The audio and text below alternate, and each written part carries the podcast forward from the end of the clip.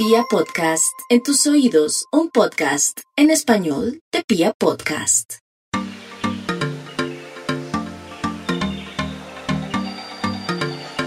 Hoy queremos saludarles desde este podcast con unos invitados muy especiales que han hecho historia en nuestro país y que ya superan fronteras gracias a ese emprendimiento familiar, a una idea que nació hace muchos años, pero sobre todo a su capacidad de organización, a su compromiso familiar y también su compromiso con la marca para procurar cada día una mayor rentabilidad a partir de la calidad de sus productos. Y es un producto que ustedes cuando se los mencione pues se van a saborear porque ¿qué colombiano no ha tenido la oportunidad de probar uno de los helados más deliciosos del mundo. Así tenga fama los italianos, los europeos, los gringos y de todo. De verdad que nosotros nos sentimos muy felices cuando vemos el aviso de helados San Jerónimo. De verdad que se nos hace la boca. Por eso invité a don Gustavo Cabrera, propietario de helados San Jerónimo, para que nos comente un poquito acerca de la historia, cómo comenzó, dónde arrancaron, por qué fueron creciendo, qué apoyo tuvieron de la Cámara de Comercio y tantos detalles y anécdotas que seguramente harán de este podcast una charla muy agradable. Don Gustavo, gracias por acompañarnos y bienvenido a este podcast en la tarde de hoy. Muy amable, don William. Pues qué placer poderles contar a todos los colombianos cómo nació este negocio. Este negocio nació en Zipaquirá, en la casa de mis viejitos. Allá mi mamá nos preparaba los helados a nosotros y a los primos. Una familia bien numerosa, éramos 40. Entonces, la viejita hacía los helados para todos, los tíos. ¿Y de dónde hacía sus heladitos? Como preparaba el jugo para todos los días el almuerzo, de la fruta que quedaba, hacía el poquito de helado iba llenando, no sé si usted recuerda las cubetas de aquel negocio de Icasa. Esos eran los congeladores. Claro. En cubeticas iba echando los puchitos. Entonces había helados que salían de tres sabores, de dos, dependiendo de lo que ella compraba. Y ya las amigas, la gente que empezó a probar los helados, le decían, cenita, este lado vale la pena que lo venda, aquí en el zaguán, aquí pongamos el aviso. Y mi mamá era de una visión impresionante. Entonces ella empezó y pensó en los colegios de mujeres, los femeninos. Entonces dijo, no, voy a ir a hablar con las monjitas de la presentación, voy a hablar con las del femenino de Zipaquirá.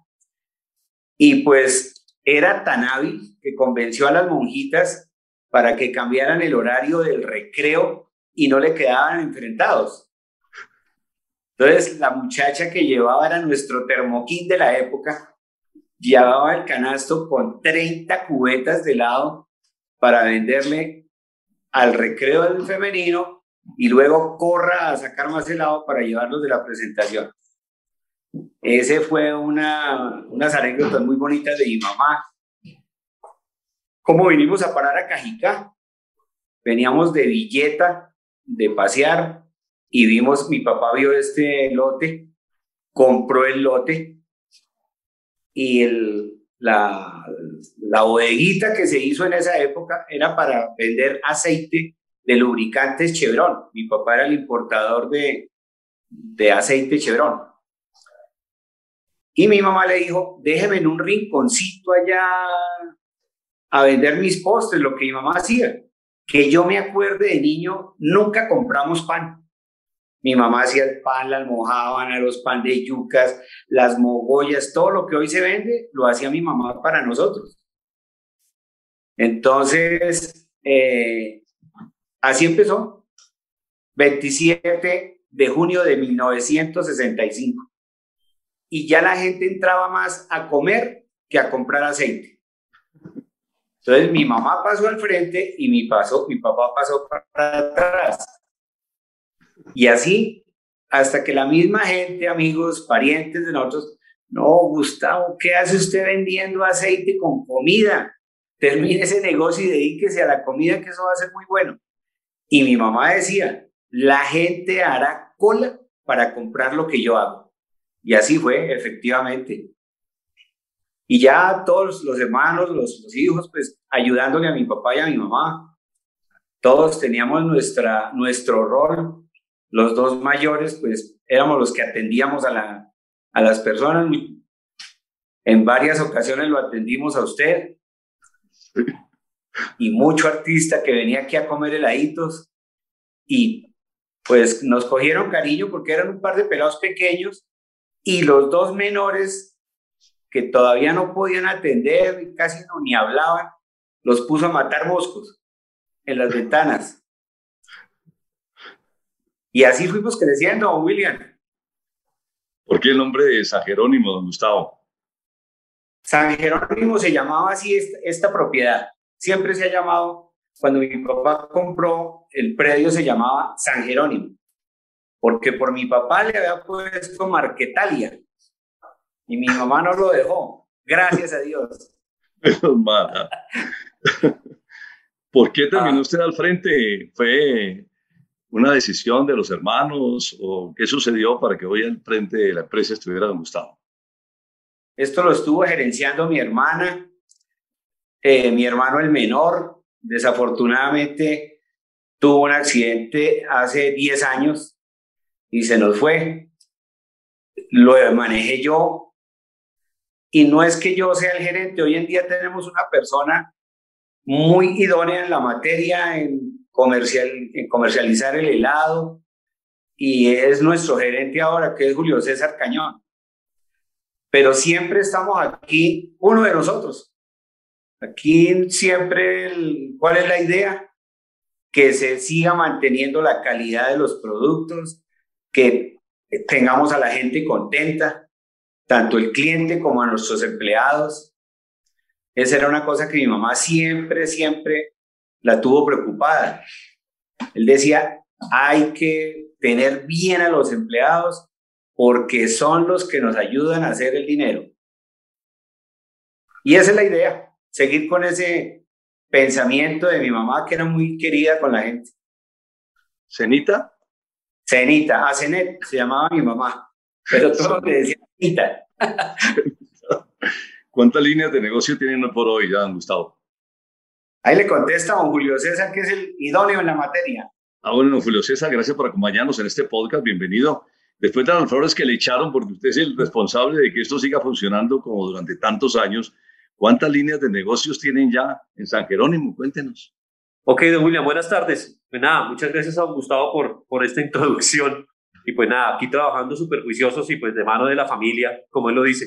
Todos somos una familia, y somos una familia de más de 50 años en el mercado, eh, deleitando con el helado San Jerónimo. Hoy la compañía cuenta con cuatro, helado, con cuatro unidades de negocio. Entre ellos eh, está el punto de venta San Jerónimo, que es donde ustedes estuvieron aquí y donde hoy podemos seguir atendiendo al público en general, ubicado en, en Cajicá. Tenemos las referencias del helado tradicional, que es el de toda la vida, el helado de 100 gramos, y en los últimos años hemos incursionado pues, en el helado familiar, en el helado institucional, para poder abarcar nuevos negocios. Y ahí donde empatamos con la Cámara de Comercio. ¿Cómo se vincularon a la Cámara de Comercio, ya que la menciona don Julio César, y cómo les ha ido con la Cámara de Comercio?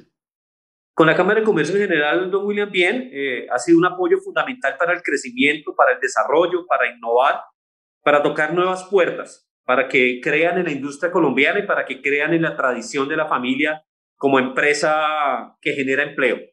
Hoy somos una compañía, como lo dijo Gustavo, que tiene colaboradores, eh, hoy somos más de 100, conmigo son más de 100 personas trabajando en las dos unidades de negocio y en general la Cámara de Comercio nos ha brindado todo el apoyo para, llegar a nuevos mercados. A través de ellos estamos encontrando eh, cuáles son las ventajas competitivas de nuestra marca, cómo llegar a, incursionar dentro del sector y hacer alianzas estratégicas que nos lleven a crecer. Hoy día eh, la categoría de helados está muy dinámica, hay competidores nacionales y por fuera del país que, que quieren ganarse una porción de este mercado.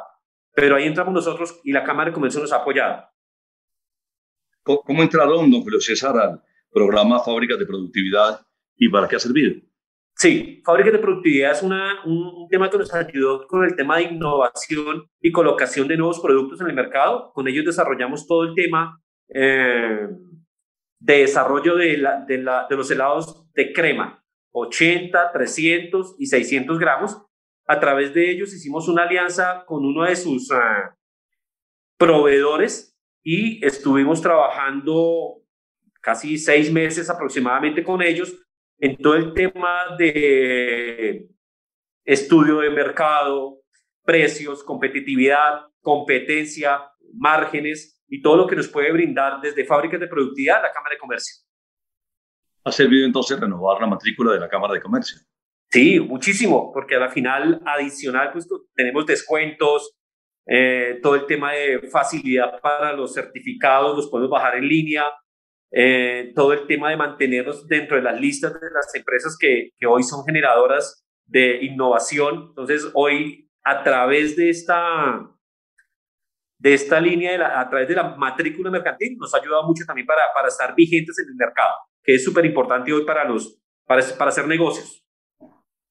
Ahora mencionó don Julio César el helado de crema que yo, yo, no le fallo al de crema. ¿Cuántos sabores tienen a propósito? Ok, hoy, hoy, hoy tenemos 12 sabores, 12 sabores en el mercado, eh, líderes todos, indudablemente arequipe, chocolate, maracuyá y coco son como los cuatro fuertes, pero también tenemos feijoa, también tenemos mora, fresa, limón y en temporada de, de, de cosecha contamos con curuba, lulo o mango. Ahí sí nos la jugamos a la, a la cosecha de la fruta. ¿Cuántas plantas tienen? ¿Cuántas plantas hay ya? Hoy, hoy operamos con una planta, la planta en Cajicá, y desde aquí hacemos toda la distribución nacional. Desde aquí llegamos a, inclusive llegamos a San Andrés, es decir, ustedes nos pueden conseguir hoy en, en puntos de venta en Barranquilla o en Florencia, y todo opera desde Bogotá, desde Cajicá. Desde Cajicá sacamos nuestros vehículos de, de distribución. ¿Desde cuándo, ¿Desde cuándo están distribuyendo a nivel nacional? No, de... Hace 30 años, don William. Ay, Dios mío. No, así, así me dejaron frío. Es increíble la visión de doña Cenita, el famoso vendedor de aceite que le tocó meterse en un rinconcito a la hora de la verdad, porque el negocio de la casa funcionó fue a partir de la mamá. Pero qué linda experiencia la que estamos escuchando hoy los colombianos. ¿Cómo es el modelo de negocio de ustedes? ¿En qué consiste el modelo de negocio? Bien, eh, nuestro negocio funciona a través de dos canales de distribución. Uno es la fuerza de venta directa. Eh, como lo mencionaba Gustavo, eh, hay dentro de la compañía una fuerza directa y cada asesor comercial está ubicado en, responsable por una parte de la geografía.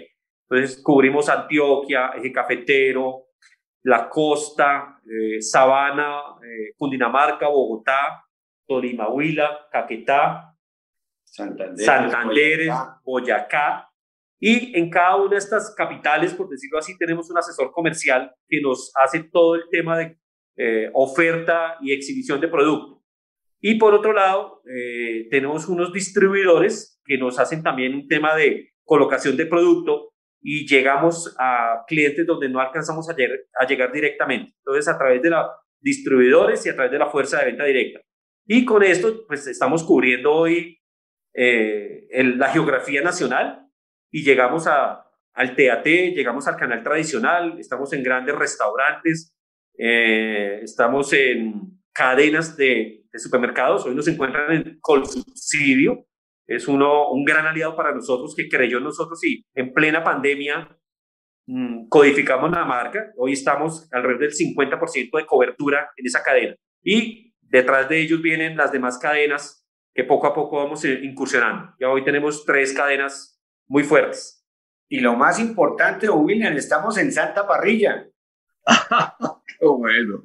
Eso es lo más importante, porque le cuento que aquí, eh, donde nos encontramos en este momento originando este podcast, eh, yo creo que no hay un solo cliente de Santa Costilla que no pase por la caseta de San Jerónimo.